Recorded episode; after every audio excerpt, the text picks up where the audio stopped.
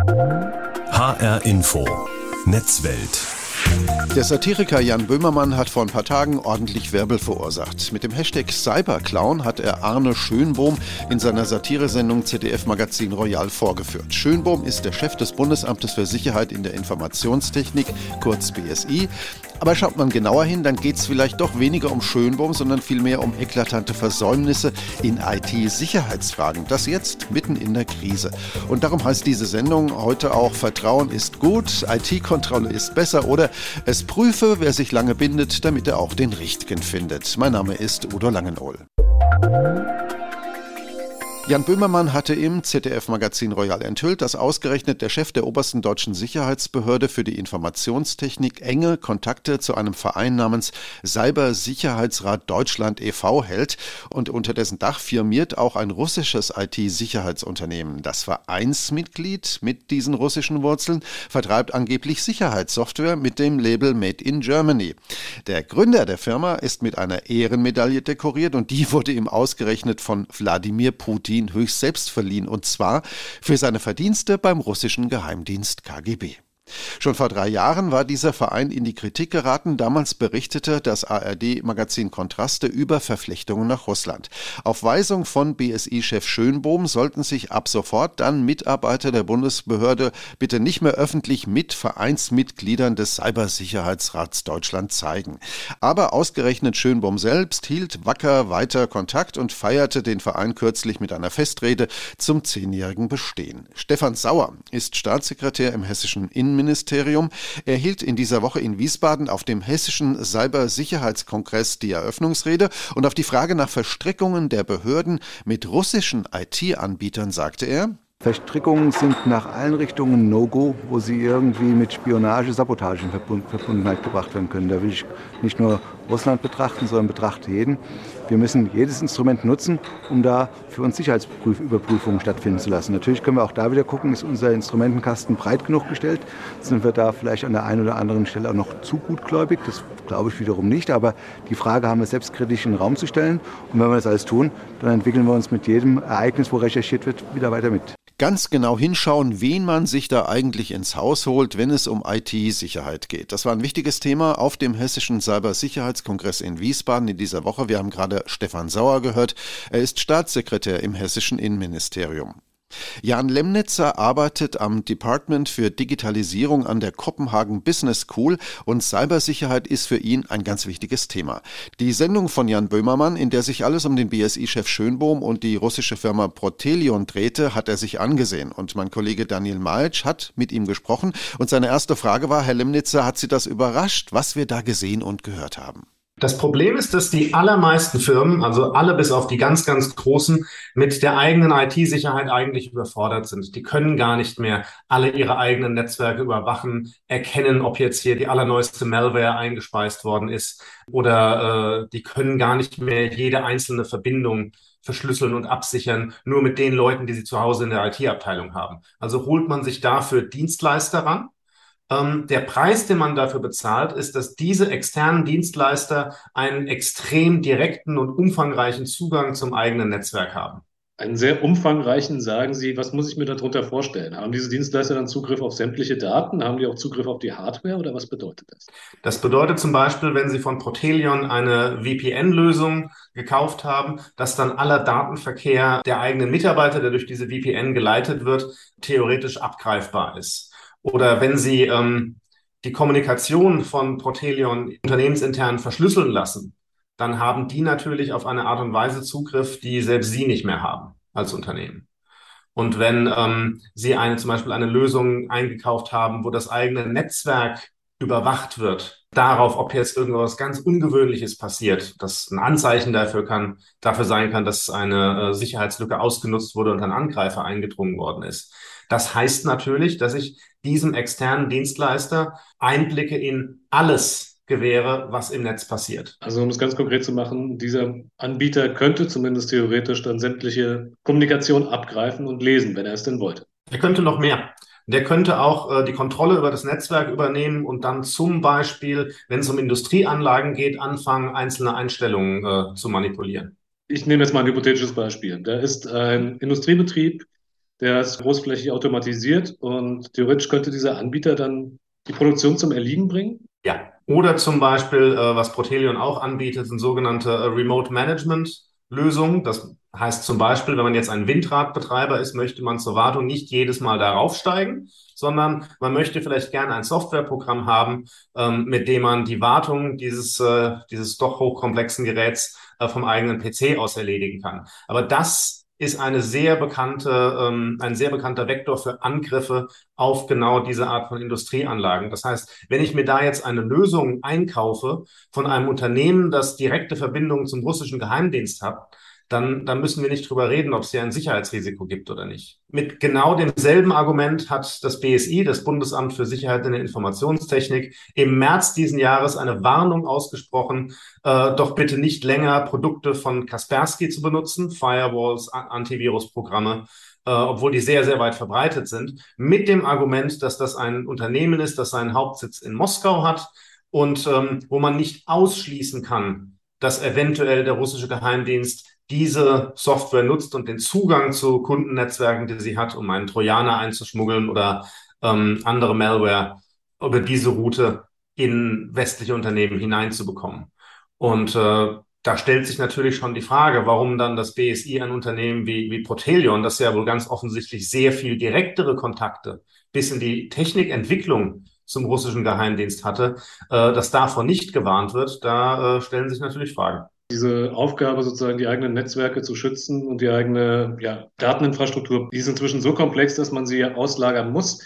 Aber mhm. haben wir da nicht irgendwie ein systematisches Problem, wenn man sagt, man begibt sich als Institution, als Unternehmen in Sachen Cybersicherheit so in die Hand eines einzelnen Anbieters? Das ist halt eine Abwägung, die getroffen werden muss. Wenn man halt sagt, dass die eigenen Kapazitäten im Vergleich zum, äh, zur Cyberbedrohung in keinem Verhältnis mehr stehen und sie brauchen einfach hochkompetente Hilfe, dann erhöhen sie natürlich die eigene Sicherheit, indem sie sich einen, einen Provider reinholen, einen Dienstleister, der das für sie tut. Und das ist vollkommen normal. Das machen auch große und kleine Unternehmen im ganzen Land.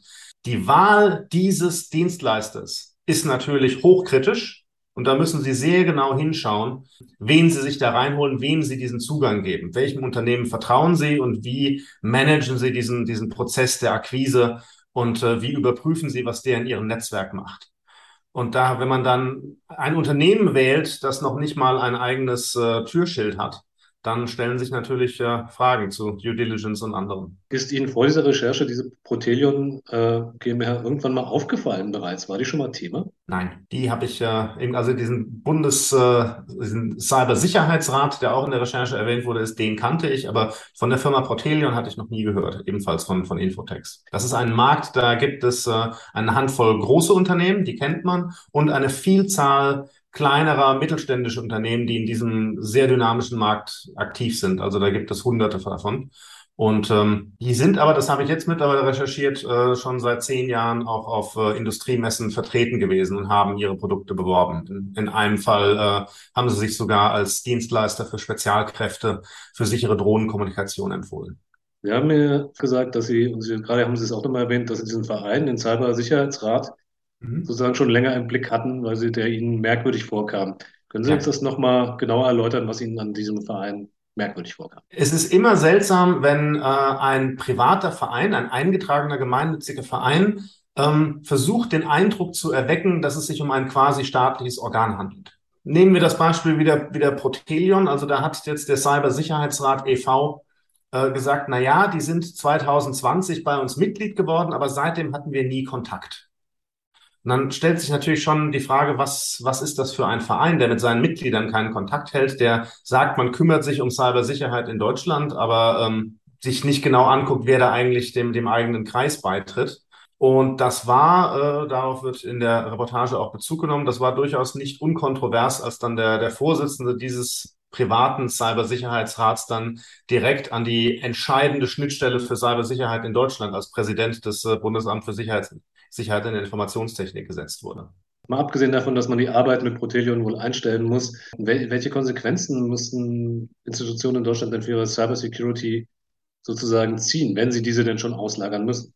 Wir sind jetzt in einer, in einer vollkommen neuen Bedrohungslage, wo äh, es zu erwarten ist, dass äh, staatliche Stellen, und da brauche ich nicht zu erklären, woher, äh, versuchen werden, kritische Infrastruktur äh, in Westeuropa anzugreifen.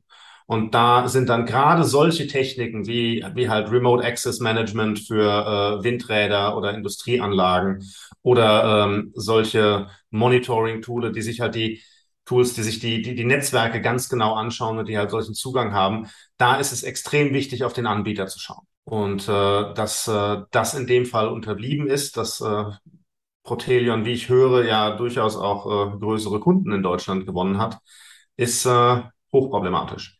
Daniel Meitsch hat mit Jan Lemnitzer gesprochen. Er arbeitet am Department für Digitalisierung an der Kopenhagen Business School. Nach diesem Gespräch stellte sich übrigens heraus, dass das BSI tatsächlich vor Protelion und vor Geschäftsbeziehungen mit dieser russischen Firma gewarnt hatte. Man muss als IT-Chef ganz genau hingucken, wen man sich ins Firmennetz reinholt, wen man da reinlässt. Denn man will ja als IT-Verantwortlicher nicht einen Bock zum Gärtner machen. Und darum heißt diese Sendung auch Vertrauen ist gut. IT-Kontrolle ist besser. Der Verein Bitkom ist der Branchenverband der deutschen Informations- und Telekommunikationsbranche. Er vertritt rund 2000 Unternehmen aus der IT-Branche und äh, Susanne Demel ist Mitglied der Geschäftsleitung und das Thema IT-Sicherheit liegt ihr ganz besonders am Herzen. Und darum sitzt sie auch in der Allianz für Cybersicherheit und sie ist unter anderem beim Verein Deutschland sicher im Netz aktiv. Frau Demel, in der Netzweltsendung in der vergangenen Woche hat mir Gerhard Scharphüser, er ist der Vizepräsident des Bundesamtes für Sicherheit in der Informationstechnik BSI gesagt, Audit Sinn, Beratung her. Am Ende des Tages ist eigentlich jedes Unternehmen selbst dafür verantwortlich, in Fragen der IT-Sicherheit seinen Laden in Ordnung zu halten. Schließen Sie sich dieser Einschätzung an? Also aus meiner Sicht äh, brauchen wir beim Thema IT-Sicherheit ähm, absolut die Zusammenarbeit von Wirtschaft und staatlichen Institutionen, mhm. weil Unternehmen brauchen Informationen über Bedrohungslagen, sie ja. brauchen die Unterstützung der Behörden bei der Verfolgung von Cyberkriminellen etc. Aber richtig ist natürlich auch, viele Unternehmen agieren beim Thema IT-Sicherheit noch nach der Devise, es wird schon weiter gut gehen. Sie haben eben was Wichtiges gesagt. Es kommt darauf an, dass Behörden, dass öffentliche Stellen, dass die Industrie eng zusammenarbeiten. Macht das BSI einen guten Job? Also wir arbeiten an vielen Stellen mit dem ähm, BSI zusammen, zum Beispiel in der Allianz für Cybersicherheit. Mhm. Und äh, da tut das BSI natürlich viel, auch um die Unternehmen in der Breite zum Thema IT-Sicherheit mhm. zu, äh, zu erreichen. IT-Sicherheitsfirmen mit Verbindungen ins russische Geheimdienstmilieu, die ihre Dienste erfolgreich deutschen Unternehmen anbieten, da stehen mir ehrlich gesagt so ein bisschen die Haare zu Berge. Geht es Ihnen da ähnlich? Wie blicken Sie denn auf diesen Skandal, nennen wir es mal so? Ich glaube schon, dass es Aufgabe der Behörden ist, äh, Warnungen auch auszusprechen. Es ist gerade im IT-Sicherheitsbereich nicht grundsätzlich unüblich, dass Unternehmen Kontakte auch mit mhm. staatlichen Sicherheitsbehörden in verschiedenen Ländern haben. Ich habe gerade gesagt, das ähm, ist auch wichtig, äh, da äh, den Informationsaustausch, die Erkenntnisse von Behörden und von Unternehmen auszutauschen. Ähm, insofern ähm, brauchen die Unternehmen ähm, da auch ein bisschen, äh, natürlich auch ein bisschen Unterstützung von Behördenseite, was äh, die, die Gefährdungspotenziale angeht. Frau Demel, ich glaube, wir sind uns einig, IT-Sicherheit ist teuer, Fachleute kosten eine Menge Geld. Viele Unternehmen haben diese Fachleute nicht im Haus und sie beauftragen deswegen externe Dienstleister, sie holen sich externen Sachverstand. Wie können die Unternehmen denn sicher sein, sich nicht ja, eine Laus in den Pelz zu setzen, wenn sie externen Zugriff auf ihre Netzwerke gewähren? Beraten Sie da Ihre Mitglieder? Gibt es Audits?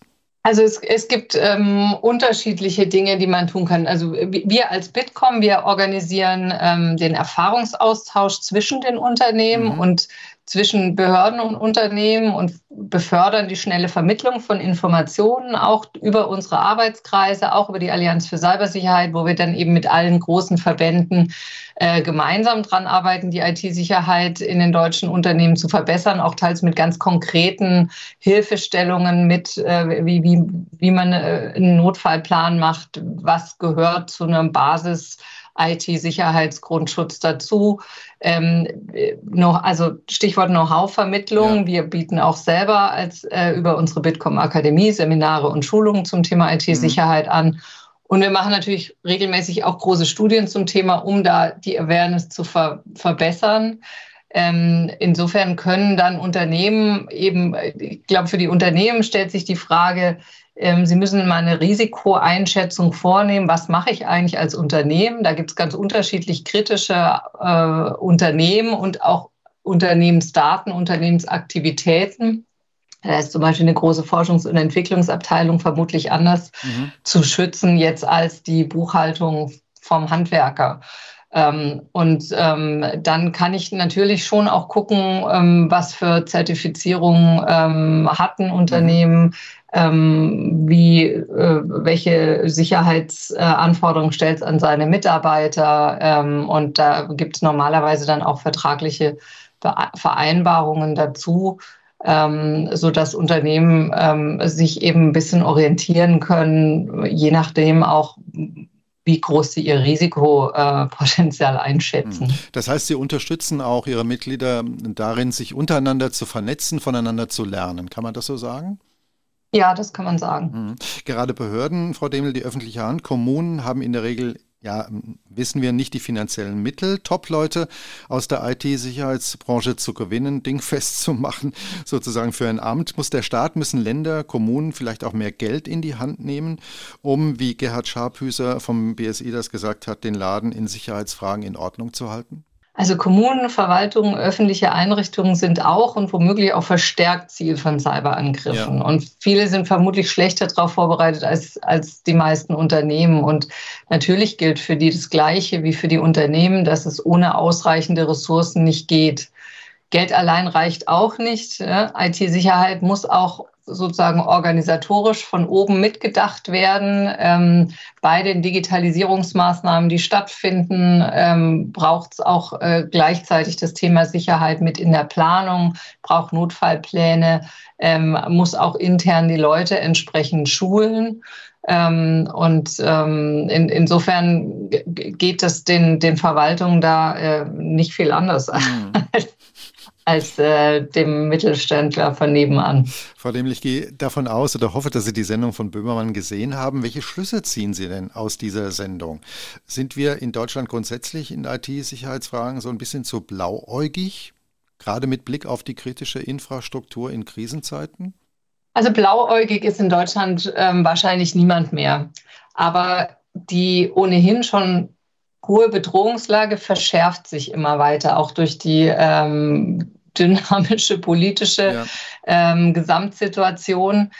Die Angriffe auf die Kommunikationsnetze der Bahn zuletzt haben gezeigt, wie anfällig unsere Infrastruktur, wie anfällig auch kritische Infrastruktur mhm. hierzulande ist. Ich glaube, wir müssen hier unbedingt mehr tun und zwar sofort und nicht erst in einigen Jahren, aber hinterher weiß man immer mehr. Und ich glaube, es wäre ein Fehler, jetzt auch nur auf Russland zu schauen. Wir, es, wir haben äh, verschiedene Akteure, die eine Bedrohung für mhm. unsere IT-Sicherheit sind beziehungsweise sein können. Wir haben auch äh, eine, eine wachsende Professionalisierung ähm, von, von Kriminellen in diesem Bereich. Ja. Ähm, die Bedrohungslage ist dynamisch und, und, und ändert sich ständig, entweder durch neue Player, durch neue Technik. Und ähm, damit komme ich auf meine Antwort zu Ihrer Eingangsfrage auch zurück. Wir brauchen eine noch stärkere Zusammenarbeit zwischen staatlichen Stellen und mhm. Unternehmen, um insgesamt besser informiert und aufgestellt zu sein und um bei neuen Lagen eben auch schneller reagieren zu können. Vielen Dank an Susanne Demel. Sie ist Mitglied der Geschäftsleitung des IT-Branchenverbandes Bitkom. Vertrauen ist gut, IT-Kontrolle ist besser. Oder es prüfe, wer sich lange bindet, damit er auch den Richtigen findet. Das ist mein Thema heute in HR Info Netzwelt. Schaut man bei Böhmermanns Satiresendung ZDF Royal ein bisschen genauer hin, dann geht es vielleicht doch weniger um Arne Schönbohm, den Chef des Bundesamtes für Sicherheit in der Informationstechnik, sondern vielleicht vielmehr um Versäumnisse in IT-Sicherheitsfragen. Jürgen Schmidt ist IT-Sicherheitsexperte. Er arbeitet bei Heise Security und er sagt, doch, es geht sehr wohl auch um Arne Schönbohm, aber die Gründe für den Druck, der auf ihn aufgebaut wurde und wird, die sind ganz andere. Welche Gründe sind denn das, Jürgen? Also aus meiner Sicht hat sich Arne Schönbohm im Innenministerium Feinde gemacht. Mhm. Also nach dem, was ich gehört habe, war schon nach den Wahlen, also für die neue Regierung, eher als CDU-Mann von Anfang an so ein bisschen ein Dorn im Auge, aber auch mit seinen Positionen zu Themen der IT-Sicherheit hat er sich im Innenministerium keine Freunde gemacht. Kommen wir gleich noch drauf. Schönbohm war der Chef, war der Gründer dieses zwielichtigen Lobbyverbandes Cybersicherheitsrat Deutschland e.V. und das noch bevor er BSI-Präsident wurde.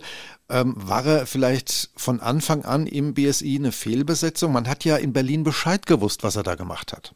Also ich muss gestehen, ich war damals auch sehr skeptisch oder mhm. eigentlich sogar der Überzeugung, dass er wegen mangelnder IT-Kenntnisse nicht für den Posten geeignet ist. es kursierte damals eben das äh, Stichwort des Cyberclowns, weil ja. er eben mehr mit so Begriffen, Buzzword-Begriffen rund um Cyber äh, von sich reden gemacht hat, als mit tiefgreifenden Ke Kenntnissen. Ich habe danach seine Arbeit tatsächlich schätzen gelernt. Okay. Er hat es tatsächlich geschafft, in den Jahren, in den folgenden Jahren, das BSI auf Vordermann zu bringen und auch sachlich voranzubringen. Nicht mit fundierten IT-Kenntnissen, sondern mit der Fähigkeit, äh, sein Team zu orchestrieren. Das heißt also, den Input in sachlichen Fragen sich aus den Fachabteilungen zu holen und selber nach außen hin sozusagen das Gesicht des BSI zu präsentieren. Mhm. Da hat er meiner Ansicht nach in den letzten Jahren tatsächlich eine gute Arbeit geleistet. Das heißt, er hat ein gutes Team aufgebaut, da kann man was und er ist sozusagen der Verkäufer gewesen. Genau. Du hast Anfang der Woche in einem Kommentar bei heise.de geschrieben, für die IT-Sicherheit verheißt die Abberufung Schönbohms womöglich nichts Gutes. Warum? Da fällt ja dieses Stichwort Schwachstellenmanagement. Das musst du uns mal erklären. Genau. Das BSI hat sich in den letzten Jahren konsequent dafür eingesetzt, dass Sicherheitslücken geschlossen werden müssen, und zwar möglichst schnell. Ähm, aus Richtung des Militärs, der Geheimdienste, der äh, Strafverfolgungsbehörden und so weiter, kommt aber immer wieder der Wunsch, dass man doch vielleicht einzelne Sicherheitslücken, von denen man mitbekommt, erstmal ein bisschen offen lassen könnte, um hm. die selber zu benutzen, um zum Beispiel Überwachungsmaßnahmen durchzuführen oder Hackbacks zu konstruieren. Das heißt also, diese Schwachstellen selber zu nutzen und ähm, dafür eben irgendwie in Kauf zu nehmen, dass äh, die Allgemeinheit, mhm. die Sicherheit der Allgemeinheit darunter leiden muss oder zurückstehen muss, weil eben äh, man im Moment andere Prioritäten setzt. Das ist Schwachstellenmanagement. Man mhm. entscheidet, welches sind die guten Schwachstellen, die man selber noch ein bisschen nutzen möchte und welches sind die bösen, die tatsächlich schnell geschlossen werden müssen. Das BSI hat konsequent gesagt, Schwachstellen sind ein Problem, ja. ein Sicherheitsproblem, das im Zweifelsfall alle trifft und die müssen wir schließen, so schnell wie möglich. Das ist die Position, die Sie nach außen vertreten haben und auch nach innen, nach dem, was ich mhm. mitbekommen habe. Und äh, damit stehen sie natürlich dieser Agenda des Schwachstellenmanagements, des Hackbacks und auch der Chatkontrolle und solchen Dingen im Weg. Mhm. Das heißt, äh, das BSI Schönbohm hat gesagt, es gibt keine bösen und guten Hintertürchen, es gibt nur böse Hintertürchen. Entdecken wir die, müssen die zugemacht werden. Und damit hat er sich keine Freunde in Berlin gemacht. Ist das korrekt so? Ja, so kann man das durchaus zusammenfassen. Letzte Frage, Jürgen. Was erhoffst du dir oder vielleicht auch was befürchtest du, wenn es um die Neubesetzung dieses Postens beim BSI geht? Ich erhoffe mir natürlich, dass äh, das BSI auch weiterhin für Positionen einsteht wie unbedingtes Schließen von Sicherheitslücken und zwar sofort, Verschlüsselung ohne Hintertüren und Ende-zu-Ende-Verschlüsselung als hohe Priorität. Ich befürchte aber, dass sich ein Nachfolger von Arne Schönbohm äh, in diesen Punkten als weniger konsequent und weniger unbotmäßig präsentieren wird, um den Plänen äh, von Frau Faeser in die gegenteilige Richtung nicht im Weg zu stehen. Vielen Dank an Jürgen Schmidt von Heise Security. Er sagt, der Skandal um BSI-Chef Arne Schönbohm sei eine willkommene Gelegenheit, einen unliebsamen Beamten loszuwerden. Im Grunde gehe es eigentlich vielmehr darum, sicherzustellen, dass Dienstleister, die sich in Deutschland um IT-Sicherheit bemühen, die sich darum kümmern, auf Herz und Nieren zu prüfen. Dabei habe das Bundesamt für Sicherheit in der Informationstechnik bislang eigentlich gar keinen schlechten Job gemacht. Dass jetzt in Krisenzeiten aber noch viel genauer als bisher drauf geschaut werden muss, wer in der Branche eigentlich unterwegs ist, wer da Geld verdient, das können wir als Fazit aus dieser Sendung, glaube ich, mitnehmen. Das war HR Info Netzwelt. Uns gibt's überall da, wo es Podcasts gibt und linear im Radio bei HR Info. Mein Name ist Udo Langenohl und bleiben Sie neugierig.